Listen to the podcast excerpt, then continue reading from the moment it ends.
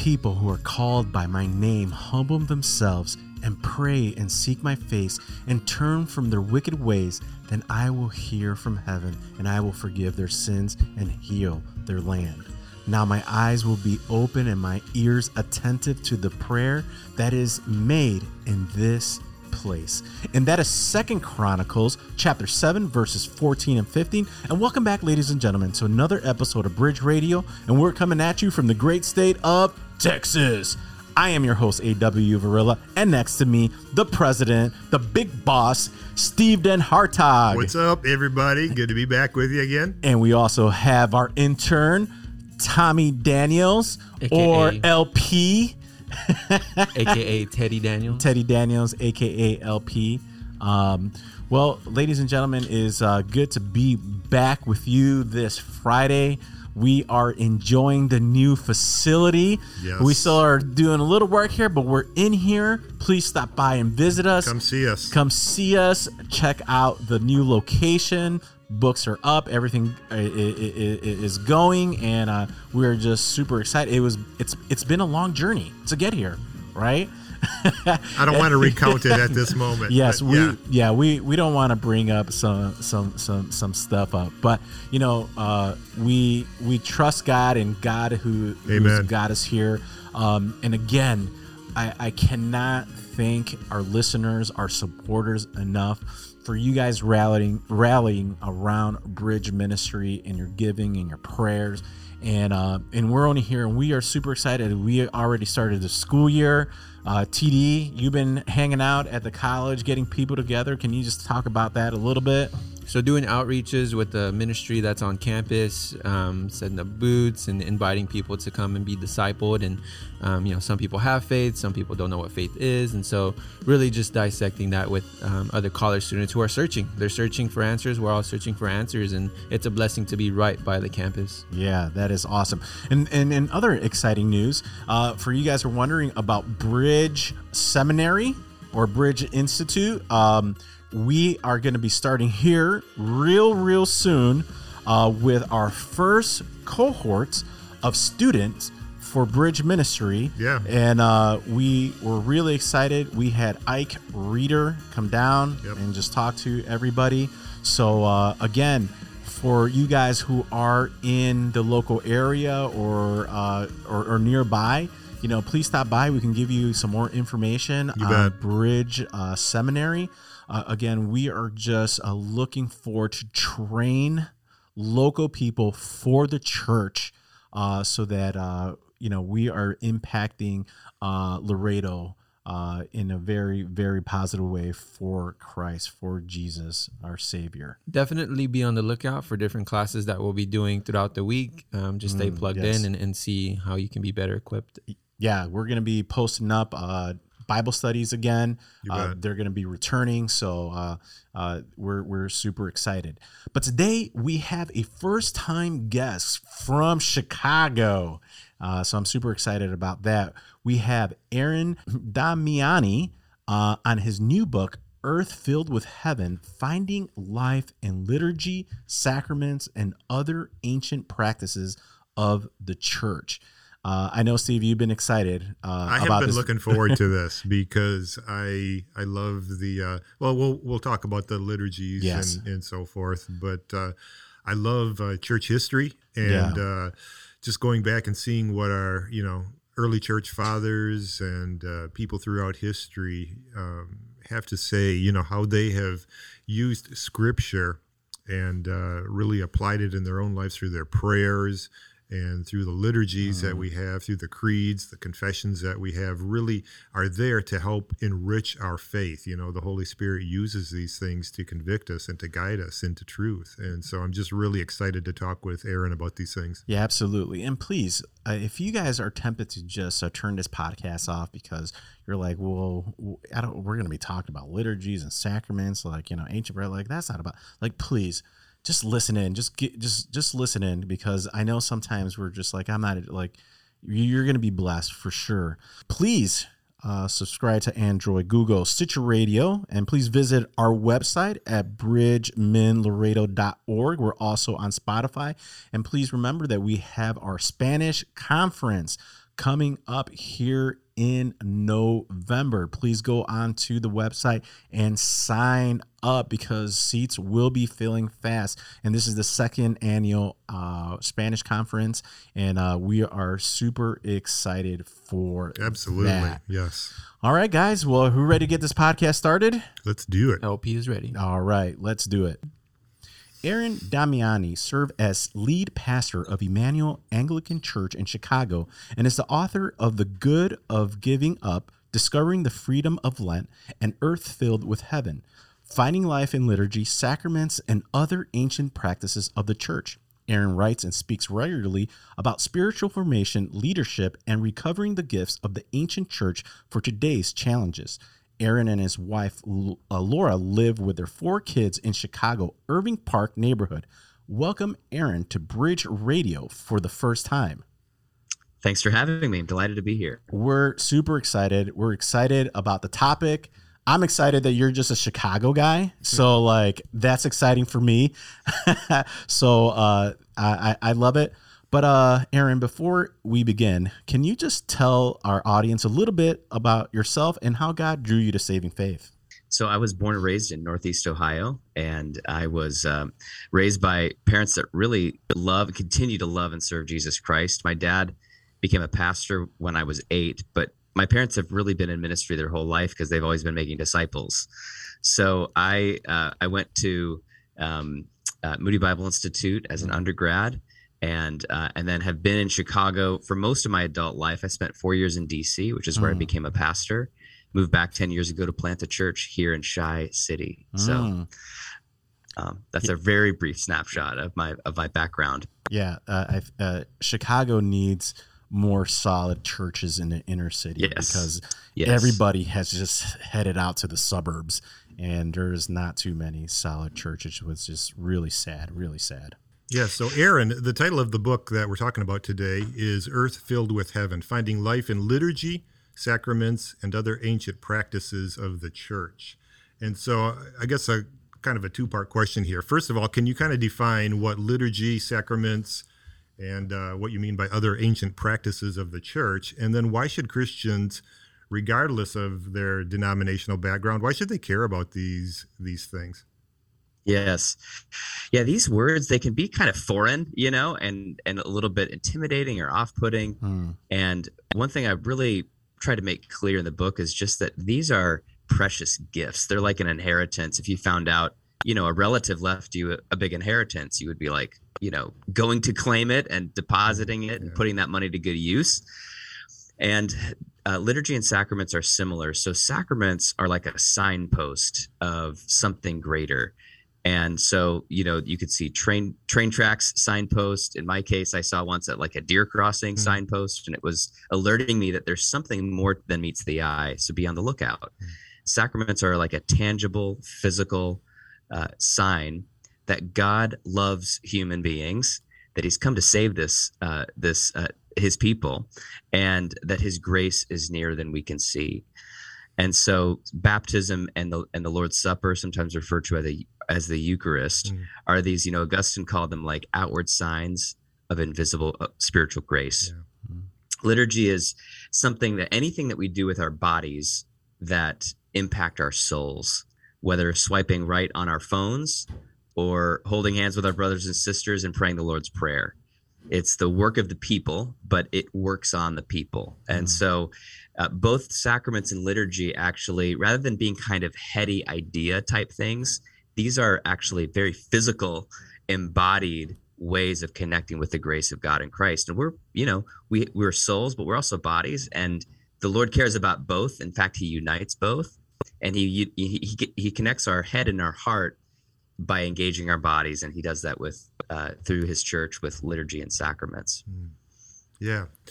So so liturgies i like that explanation because it kind of i think a lot of people have the perception that liturgies are kind of this rote repetitious thing that you just do mm-hmm. on sunday mornings in some denominations whereas it's really something that we do uh, something that we're doing really almost all day right Yes, that's exactly right. Every day we're using our bodies to become a different kind of person. Sure. And these habits, these rituals, they really end up shaping us and you know a lot of them are you know they're very very good but we have to be intentional about the kinds of ways the kinds of habits that we allow into our mm-hmm. life yeah. and um, liturgy is able to be worked into not just sunday worship but actually daily life because that's where a lot of our battles are fought right yeah. that's yeah. where our that's where our christian life is lived out and so actually one thing that happens most people aren't aware of this but you know most of liturgy is scripture but put into singable memorizable form mm.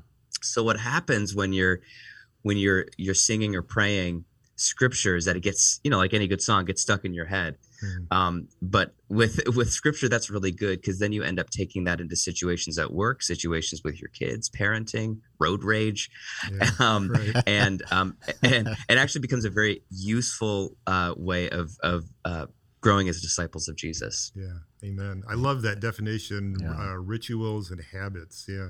So you kind of talked a little bit about why Christians should care about these things, road rage being one of them, which we deal with every day. Yeah. Even I just went out to lunch together. uh, anyway, so why should Christians, regardless of their denomination, care about mm-hmm. these things? Well, you know, one thing that's important to note is that, um, you know, these gifts were not, they don't come from one branch of Christianity. Mm. So if you love Jesus, one one way of thinking of this is if you love Jesus, you need to love his bride, the church. Mm. And if you love his bride, the church, you're going to love not just the one the one sliver of church that we're all, you know, that we our local church, but but really the global church yeah. as well as the historic church. C.S. Lewis warns us against like chronological snobbery, just mm, assuming yes. that we we're the ones who know the best, and anything old is is is outdated. Uh, but actually, a lot of the greatest wisdom and the greatest prayers from the church come from the parts of the world and the parts of history where Christians have suffered the most. Mm. And out of that suffering has come the gold of some of these practices yeah. uh, because they've walked with God through the valley of the shadow of death and they found these stabilizing means of staying in the truth and goodness and beauty of Jesus Christ. And why not? I, that's the way I look at it. Amen. Why not take hold of those treasures? Hmm. Um, because it comes from the wisest uh, parts of our of our history and and global church community. Amen. Yeah, absolutely. You know, uh, this next question that I'm going to ask you, which I think is super mm-hmm. important, why is there fear or suspicion in the evangelical world over sacramental practices, especially in certain denominations? You know, uh, where yes. especially where I grew up uh, at, a time, you know, in very just kind of fundamental kind of Baptist, uh, and yeah. and and these words scare people, you know, and they're just like mm-hmm. very fearful of it. And and, yes. and, again, I'm just talking about this branch just because it was my experience. But um, mm. what would you say? So I think there's a couple of reasons why there's some suspicion. The first is that liturgical worship involves your body, mm. and we you know, as evangelical Christians, that's a weak spot for us involving our body in worship. We, we think about hearts and minds. As evangelical Christians, we want to think right about God, we want to feel right about God. There was a time in my life where I couldn't do either one. Mm. I was burned out emotionally after my friend's uh, father committed suicide. Mm.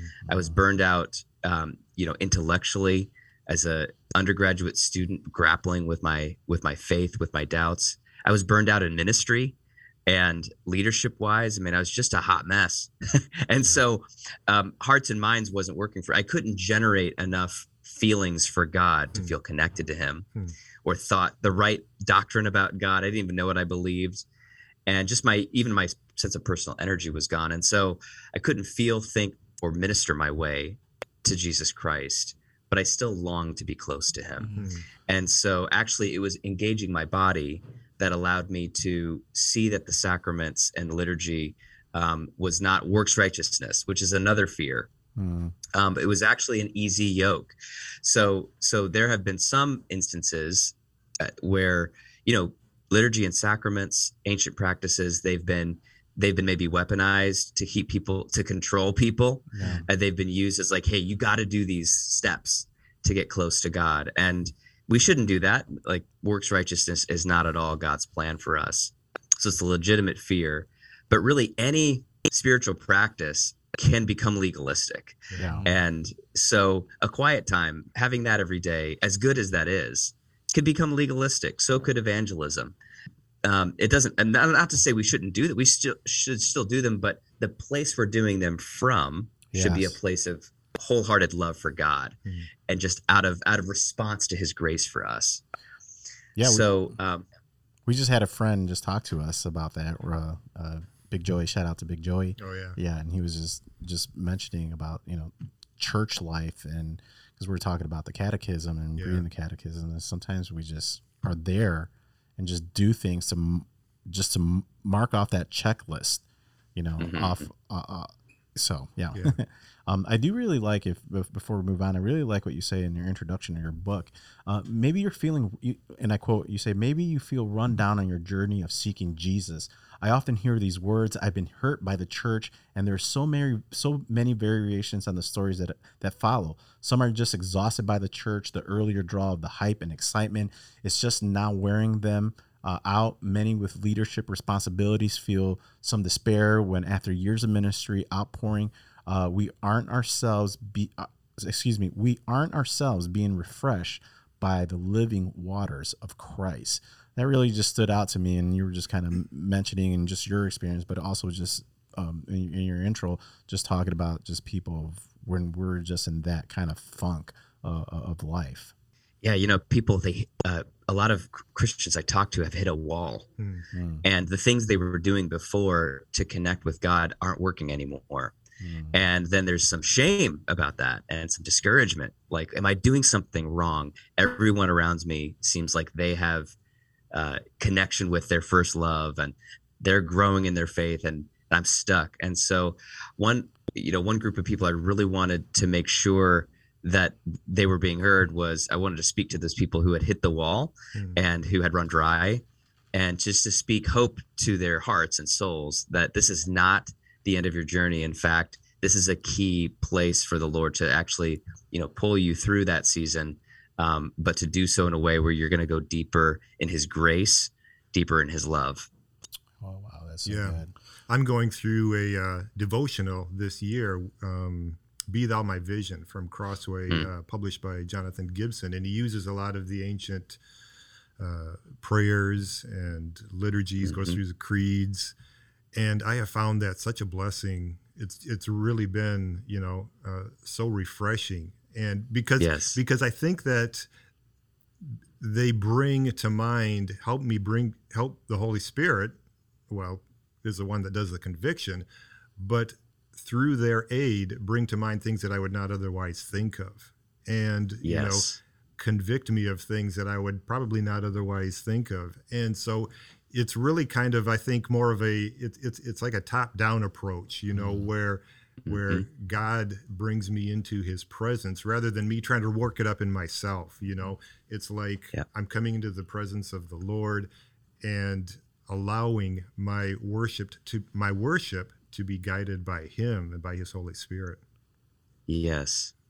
Boy, I love that. I mean, mm. that's you've put you've put it into beautiful words. Um, I think why there's an appeal for old prayers mm-hmm. to be to be integrated in to you know our our communion with Christ. Sometimes stream of consciousness prayers just I mean stream of consciousness prayers can really help. Sometimes we've got to be able to express our feelings, but sure, those sure. old prayers, oh, they're man. so beautiful. Absolutely.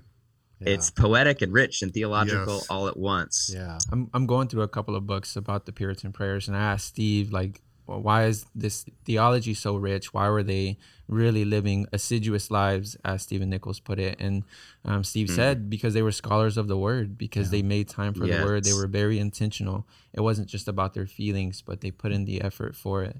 Um, but then they had feelings that went along with that as yeah. well, and they really yeah. applied it. Yeah. So, Aaron, what are um, which ancient church practices are most neglected in the evangelical church today? What are some practices? Well, one might really surprise you all, uh, and it connects to something that you just said, uh, Tommy, which is um, the public reading of Scripture. Mm-hmm. And I, I, almost can't believe it, but yeah. the people who you know who who fought for the Scriptures to be brought into the language of the people and given prominence in Christian worship, um, you know, those are our forebears as mm-hmm. Protestants.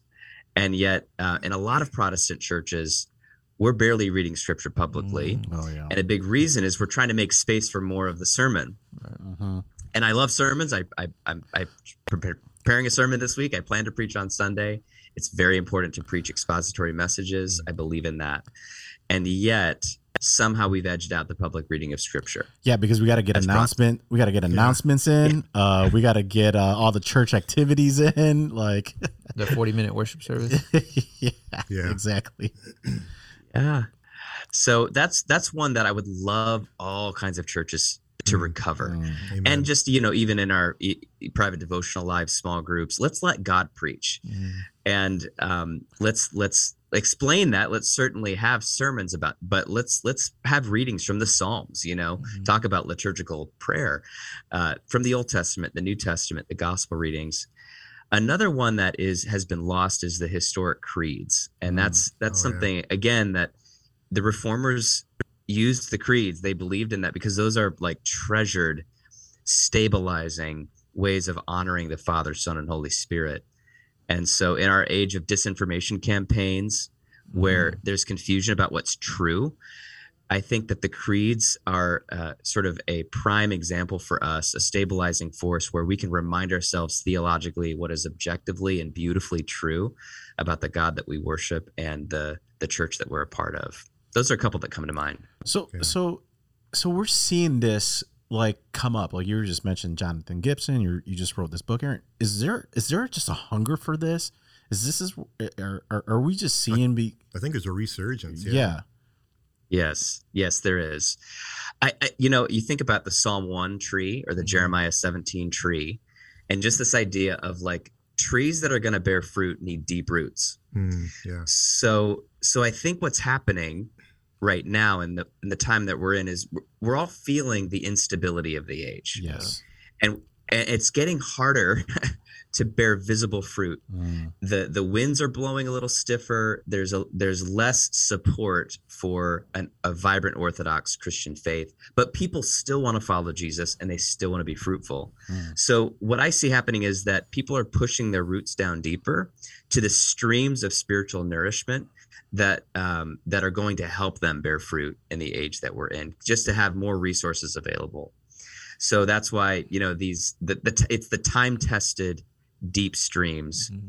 alongside the interconnected roots of the global church. I think people are really longing for that and reaching for that. And and I think this is why those churches that are doing those things are are healthy. Uh, yes, we were um, in uh, what's his name? We had a podcast of Myth of a Dying Church. Uh, oh, uh, yeah. What's his author? Sorry, I'm bad with names. Yeah, I'm bad with names too. But he he he he stated that actually the churches that are doing these things to be solid, reading the Word, deep things of uh, of Jesus and, and God, those churches are thriving because yes. they look different uh, than than these other churches. And by the way, Glenn Stanton is the author, yeah. um, a myth of a dying church. And I was surprised because everybody he, he he gets into statistics, and and and I, I know that I've been definitely encouraged in, in, in our church and just being exposed to. Uh, things done correctly and you know ending end, ending church service with the doxology and mm. and, and and just scripture so yeah yeah i um, there was a college um, church I went to back in Lubbock, and that's something they did at the end of their service every Tuesday night. Was they would read um, some sort of doxology, and it was very just rich. I, I think it's yes. a practice that should be done more often. Yes, and I, you know, one thing, Tommy, that I've noticed is that things like singing the doxology at the end of the service, mm. when you repeat them over and over again, the the richness really begins to reverberate mm-hmm. especially within a community it becomes a, like a living prayer that you share every mm-hmm. week and yeah. um and and there's something it, you know beyond thought that it plants the word really deep inside of us amen yeah it connects us to the community of the trinity as well you know and there's something yes. there that uh, yes. Uh, it, it, i don't know it's hard to put into words but but that trinitarian faith that we have um, is yes. something that's frequently neglected. We need to be reminded. Yes. So, so Aaron, how has a sacramental life brought you closer to Jesus? You know, I think in a way it brought me closer to Jesus by helping me see that how close he always was to me. Mm. I don't know if you've ever seen someone who is colorblind put on those colorblind corrective glasses for the first time. Hmm. No. There's videos of this on the internet, people getting their family members these these glasses and they open the box and they put them on for the first time and they they then they double over they they they break down almost instantly wow because they're seeing the beauty for the first time mm. wow uh, they're seeing they're seeing the grandeur and the riches and it's almost too much for them mm. wow. and so for me you know the sacramental life has been like those glasses that corrected my colorblind um, you know uh, impairment of not being able to see just how close Jesus has always been, um, even in my darkest days, and mm-hmm. even when I felt completely disconnected from Him. Amen. Yeah. Wow. Yeah. That that's good. That's good. I I've seen videos where you know where the, the little kids who hear yeah. for the first time, you know, when mm. they put these devices, and you're just a little kid is just like overwhelmed and like yeah. So I can only imagine. I'm gonna have to check those videos out. Well, I lost my my sense of smell and taste because I had COVID several weeks ago, and so just a, yesterday, as a matter of fact, uh, I started to be able to smell again, and I thought, wow, you know, this is great. And I think in a very uh, minimal way, that's uh, kind of what you're referring to. We we take these things for granted until we experience mm. them, and then we we come into you know what what uh, I think Paul is referring to. What in Romans 11, how great um, the Lord is to us, and how we can't begin to exp- how we can't begin to he can't begin to express his blessings mm. to us and how great he yes. is. Yes. Yes. Yeah, because the mystery of faith goes beyond words. Oh man. It does include words, yeah. but it's the mystery of faith. It's the beauty, like you were talking about the Trinitarian reality, Father, Son, and Spirit. Yeah. And um, you know, we need to be transfigured in his presence mm. and um, to uh, to be able to see him right. Yeah, amen. So so, Aaron, which ancient practice has brought you the most comfort in recent times? You know, there's one practice that is so simple people could even do it tonight but it's it's it's definitely been a stabilizing thing for me and that is uh you know at night actually beginning my days at night instead of beginning my day in the morning which for me i experience beginning my day in the morning as all of a sudden I'm running a race mm. and I'm and I'm I'm racing against the clock. Yeah. You know, and so uh, the clock is a gift. Uh, time is a gift. But when we begin our days at night, actually it helps us see that this is a gift from God and that we're entering into his work. So mm. one way to begin your day at night is um, at the dinner table, lighting a candle and praying the old prayer, "Oh mm. gracious light." Wow. And it goes, O gracious light, pure brightness of the ever living Father in heaven, O Jesus Christ, holy and blessed. Now, as we come to the setting of the sun and our eyes behold the vesper light, we sing your praise, O God, Father, Son, and Holy Spirit. Wow. You're worthy at all times to be praised by happy voices. O Son of God, O giver of life, and to be glorified in all the world. And so, wow. praying that that's one of the oldest prayers there is in that's Christian beautiful. history. Mm-hmm. And uh, so we're, we're, we're just celebrating the light shines. God is working. We're going to sleep. Mm. And then we wake up in the morning, we're joining his work. He's mm. been working all night. It's like we're waking up to the smell of bacon frying. Yeah. Um, he's been working on our behalf and he's welcoming us into the day. No vegans and here. So what's that? no vegans here. no, no, yeah, right, exactly. Um, so uh, so even just the act of you know fixed hour prayer some people call it it's like pausing in the presence of god mm-hmm. to remember that he is working and we're we're being a part of his work and what so great, pausing with the, with those prayers really helps me what a great testimony that is to your family as well to your children kind of reorienting your focus back on mm-hmm. him on your father who our father who gives us all these good gifts Yes, yes. Uh, sometimes we have to negotiate who gets to light the candle. Wow. Um, yeah, I so, can imagine. yes. So you currently serve as a pastor for an Anglican church. What was your introduction to Anglicanism like? You know, it was pretty strange. I, I remember feeling like, what is going on here? You know, there's people wearing robes. There's, there's, uh, you know, there's apparatus everywhere. There's these prayers I haven't prayed before. It felt a little bit like, am I being naughty by being here? Um, and uh, it was also just disorienting, but it was sort of like visiting a place, visiting your ancestral home mm-hmm. where there's something about it that kept drawing me back. Something about it was the Holy Spirit was working mm-hmm. in that worship service. And so I kept wanting to go back. And over time, I realized actually, this is my true home.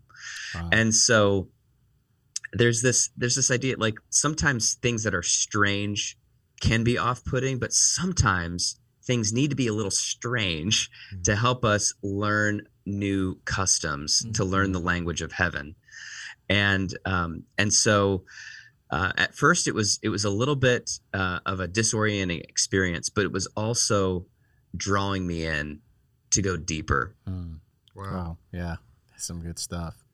So, Aaron, how can churches, and I would expand this to individuals as well. How can churches begin to implement the sacraments in fresh ways if they haven't already done so? Maybe not so much individuals as far as sacraments are concerned, but some of these ancient practices, um, the liturgies. So, churches mm-hmm. and individuals.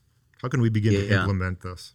A couple i think very doable ideas is to just have communion more frequently mm. You know as, as a church level for those who who have the influence to make that decision just more frequent communion and then when you do have communion draw upon the scripture's witness to what communion is mm. especially the old testament there's a lot yeah. of allusions yeah. to um in, in typologicals and and and stories that help us uh, build a framework for what the sacraments mean and what they're pointing to sure. you know so preach on the red sea and preach on the mm-hmm. manna in the wilderness and mm-hmm. and talk about how jesus christ is the bread of life and the bread of heaven then talk about the wedding feast to come in revelation and so um, you know feed people and this is back to hey i believe in preaching so have those scriptures read preach on those scriptures and just feature communion and and hopefully baptism more more frequently.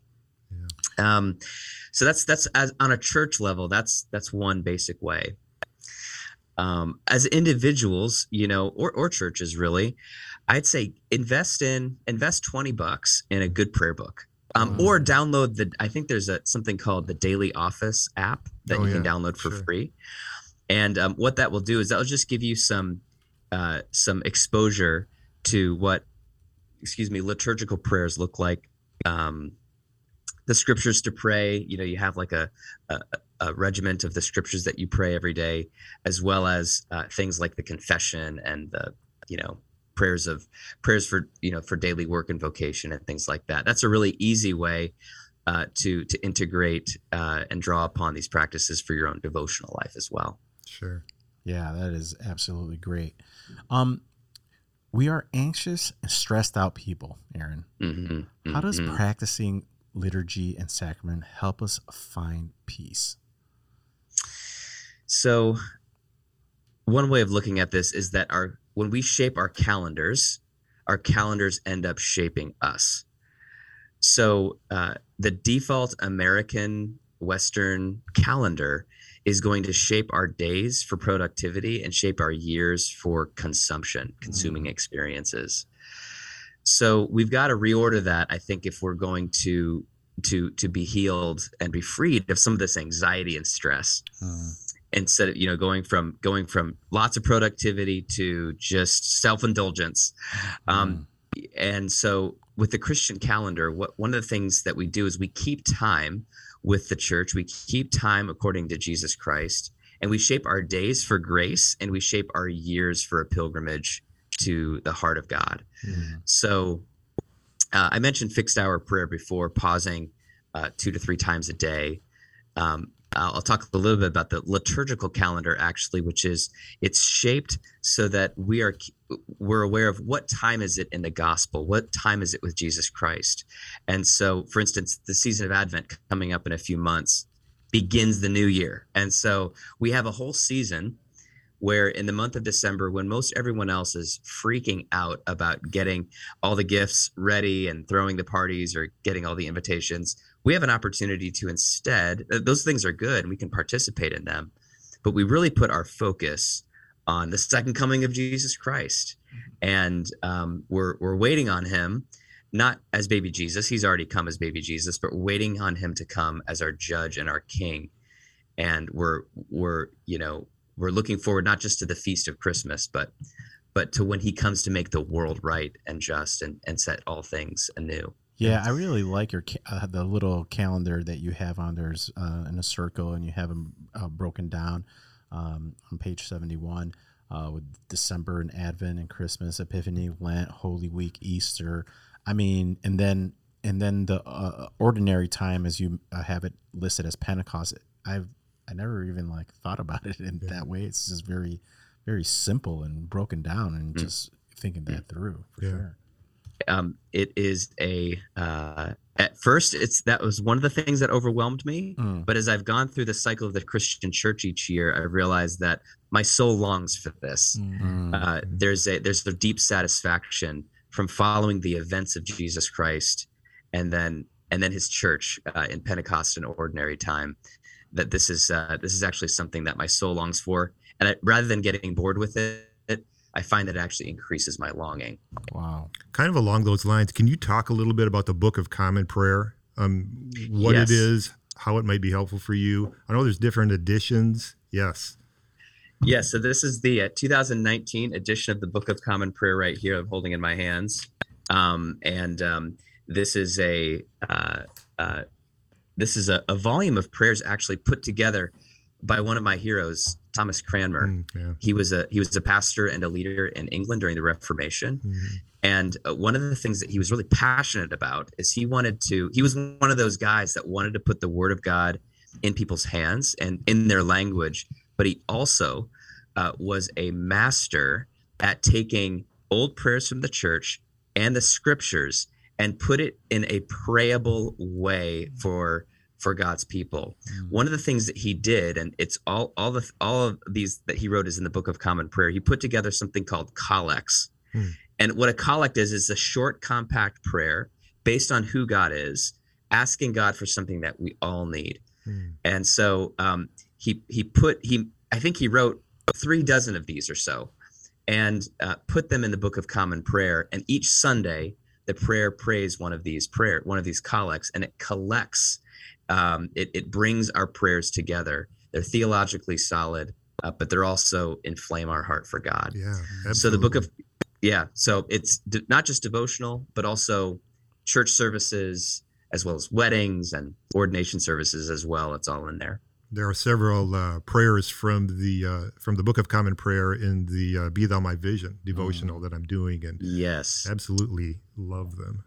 It takes a little bit of orientation to get your way around it, and so I'd say if you get if you get a book, just uh, maybe find a morning prayer Zoom group that that can kind of help you help you get the feel for how to use it. Mm. Okay. Um, but don't don't let don't let don't don't be intimidated by it. Yeah it can be easy to just kind of go through the, the motions and the routines of like just praying and just going through the sacraments. But what's the danger yes. in saying communion is just bread and wine or liturgy is just mm. spoken words? Like you're just going through the motions. What's the danger of that?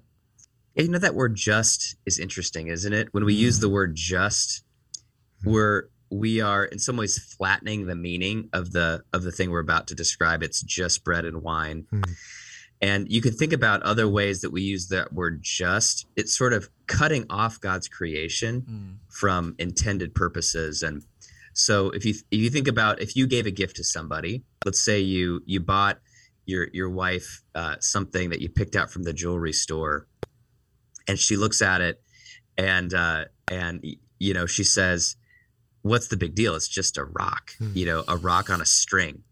And so you know, it would be crushing because like, no, like this is more than a rock on a string. This is a beautiful diamond. Yeah. And I'm in, I'm in giving it to you because I care about you.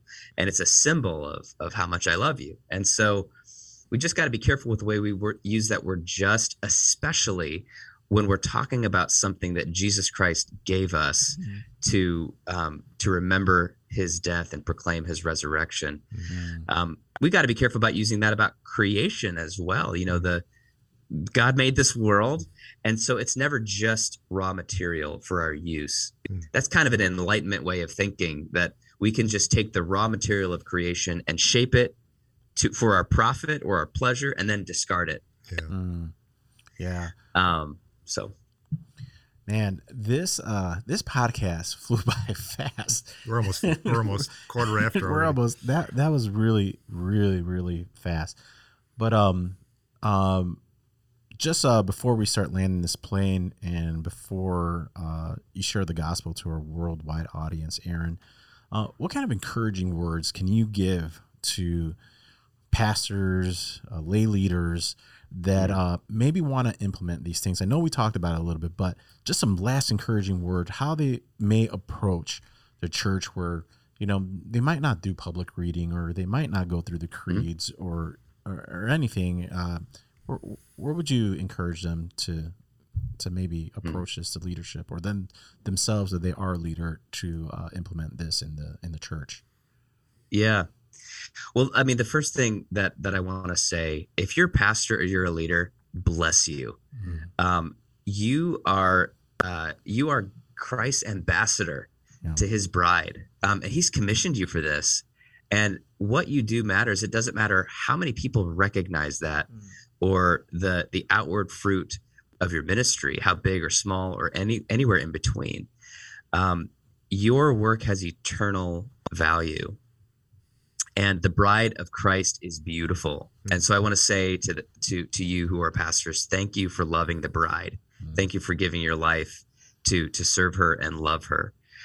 I also just want to say you are a part of the historic body of Christ, the the global body of Christ. Mm-hmm. And so you're not excluded just because you don't use liturgy or sacraments. Mm-hmm. Um, uh, you, I certainly would encourage you to use both of those things I also just want to say if you're a low church evangelical pastor, much of your work is liturgical and sacramental, even if it's not called that. Mm. And so, one place to just start is like look at the things that you repeat in your worship services, mm. Like the doxology at the end of a worship service, yeah. or even preaching a sermon, and reflect on how it's uh, shaping and forming people. And then, and then just ask the question: Are there any other things that I could introduce to our to our people, to our small groups, to our worship services, um, that would that would really serve them. That would help them put on those glasses to see how close Jesus is. Hmm. Um, is there anything that can involve the body, not in an idolatrous way, but in a way that just acknowledges our infleshed humanity? Um, whether it's you know kneeling for confession um, or raising your hands in worship, or even the simplicity of smudging out a cross on your forehead to to to remind yourself and others that you're marked out as Christ's own. Um, there's freedom in the gospel to uh, to to not be uh, like other churches, mm. and so and there's there's an open invitation for these treasures for this inheritance for you to go through the treasure box and find ones that Jesus Christ might have you use to lead and shepherd your people. Mm. Yeah. Wow. Amen. Amen. But uh as we close out this podcast, Romans uh, 10 14 says, How would they call on him who they've not believed? And how would they believe in whom they've not heard? And how would they hear without a preacher? Can you share the good news of Jesus Christ, the gospel, to mm-hmm. our worldwide audience? Mm. I would love to. So, Jesus Christ knew you before you were born. Amen. And on the day of your birth, he rejoiced uh, because you are made in his image. Uh, he created this world that you're living in, and so he knows everything that you've been through, every not just not just the the sins that you've committed, but he also knows your hurts, your hopes, your background, everything that has shaped you. And his love right now is so great that he he showed his love for you before you were even born. You were on his mind and heart when he came to this earth and lived a life on this earth without the comforts of modern life. There were no BMWs or air conditioning. Uh, when Jesus Christ came to this earth, he was born uh, to to a marginal family. He experienced all the pressures that uh, Satan could throw at him, And he did that. He was glad to do that out of love for you. He didn't resent you because he needed to do this. He was glad to become man, to pray for you, and to show you the way of life. And he was glad to be nailed to the cross so that the sin, so that your sins could be forgiven forever. He was glad to shed his blood for you, though it cost him so much. He poured everything out, every last drop, all that he had to give. All of the treasures of God in Christ were poured out for you on the cross. And everyone thought that it was over, just like you sometimes think that uh, you and I think that life is over because something didn't work out. We're so distraught and so discouraged. And he went to the depths of that in his death, but he entrusted everything to the Father. And uh, on Sunday, on the third day, uh, the Father sent the Holy Spirit and raised Jesus Christ from the dead. No one saw it coming. Mm-hmm. They should have because he told them it was coming. Yeah. He was raised to life, and now there's no, there's nothing that can separate you from His love. He mm-hmm. sent His Spirit, and there's nothing that you can do to push Him away. There's nothing that uh, the world can do to keep you from eternal life with Him and experiencing abundant life now. Turn to Him and cry out for Him to reach out to you to set you free. Give him every burden, confess every sin, ask for his spirit, and he will give you life now into the future. And you will know a transfigured present and future with the people of God around the throne. Yes. Amen. Amen. Amen. Thank you. Well, Aaron, thank you very much. Ladies and gentlemen, please go get Aaron's new book, Earth Filled with Heaven Finding Life in Liturgy, Sacrament, and Other Ancient Practices of the Church by Moody Publishing. Aaron, if people want to find you, where can they find you if you want to be found? you know, the best place to find me on socials is uh, you can go to Twitter. I'm at Aaron Damiani. That's that's a lot of vowels, um, but A A R O N D A M I A N I. Um, you can go to our church website. It's immanuelanglican.org. Um, I'm on Facebook. I'm on Instagram. Damiani6 is my handle there. So a few ways to, to, to look me up. Well, Aaron, thank you for coming in. And for our listening audience, if you are in the Chicago area, and we do have Chicago listeners for sure, because I, I, I, look, please go visit Aaron out at his church. And Aaron, thank you very much for coming on Bridge Radio. Yeah. And hopefully we can have you back. Really enjoyed that. Thank you. Thank you. Thank you so much for having me, guys. It was awesome to talk with you. Awesome. Thank you. Well, ladies and gentlemen, that concludes this week's episode with Aaron Damiani on his new book by Moody Publisher, Earth Filled with Heaven Finding Life in Liturgy, Sacraments, and Other Ancient Practices of the Church. Gentlemen, what do we think about that podcast? I took a bunch of notes. Tommy Daniels there scribbling away. Yeah. yeah. No, that was that was super good. I really enjoyed that. Just so he, he's he's such an affable guy, such a, a, an easy guy to talk to.